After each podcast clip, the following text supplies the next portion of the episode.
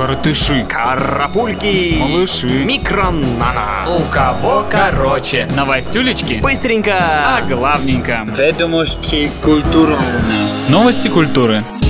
И начнем с новостей от горячо любимого всеми Леонардо Ди Каприо, который часто выступает в роли продюсера. Теперь Лео принимается за работу над фильмом «Король Харальд», который расскажет про последнего правителя викингов, погибшего при попытке захватить английский престол. Пока официальной информации не поступало, но скорее всего скандинавского короля сыграет сам Ди Каприо. Это наше новое скандальное видео. Британская сказочница Джоан Роллинг получила компенсацию от юридической фирмы за раскрытие нового псевдонима. Детективный роман «Зов кукушки» писательница выпустила под мнимым именем Роберт Гелбрейт, но кто-то кому-то проболтался, и теперь отсуженные деньги отправятся в благотворительный фонд, так же как и выручка от продажи романа. I can't buy your love. Четвертый студийный альбом группы Arcade Fire выйдет 29 октября этого года. При этом альбом раскручивают относительно необычно. В крупных городах мира появляются граффити в виде ромба, вписанного в круг и разлинованного на 9 клеточек. В каждой ячейке расположены буквы, и недавно кто-то додумался таки составить из них слово «рефлектор». Именно так и называется новый альбом Arcade Fire. Треет урожай. О группе кино пиар в виде граффити уже много лет делают российские подростки безо всяких напоминаний. И поэтому неудивительно, что альбом «Звезда по имени Солнце» вдруг оказался на прошлой неделе в списке самых скачиваемых альбомов российского отделения iTunes. Что интересно, восьмой альбом группы Виктора Цоя занял именно восьмую строчку чарта между Daft Панком и Ланой Дел Рей. Вопрос, что нравится из западной музыки.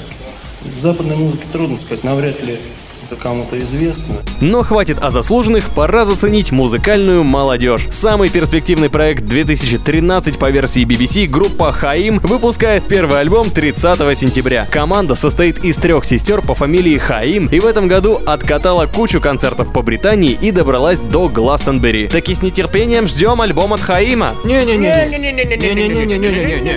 А в Петербурге скандал на выставке «Асса. Последнее поколение ленинградского авангарда». Художники Зайка, Козлов и Маслов внезапно для себя обнаружили среди экспонатов более двух десятков своих работ, пропавших в конце 80-х, и подали в суд на организатора Сергея Бугаева, более известного под псевдонимом Африка. Дорогуша, выйди, пожалуйста, на улицу, найди стену и убейся. Мы подойдем через минуту. Тем временем просторы интернета покоряют выпускницы Иллинойсской консерватории, девушки-близняшки Камила и Кеннерли Кит. Они всего-то навсего переигрывают классику рока, саундтреки к Скайриму, Игре престолов и прочее. Девчонки выступали даже перед президентом Обамой. Ах да, чуть не забыл, играют Камила и Кеннерли на двух арфах.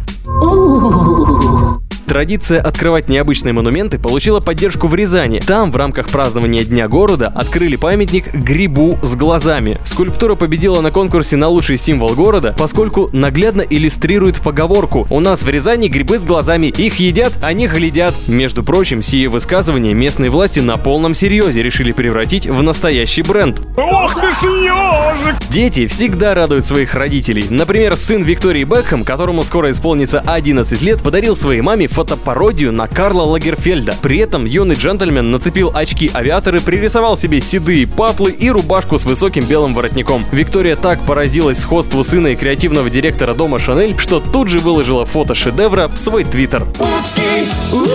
А Бейонсе удивила своих фанатов и очень коротко подстриглась. Теперь она блондинка с прической под мальчика и выслушивает от своих фанатов, что похожа на Рианну. Но Рианна черненькая, а единственное сходство между певицами лишь в том, что Рианна тоже недавно обкромсалась. Следите за своей прической и сходите подстригитесь, пока еще лето.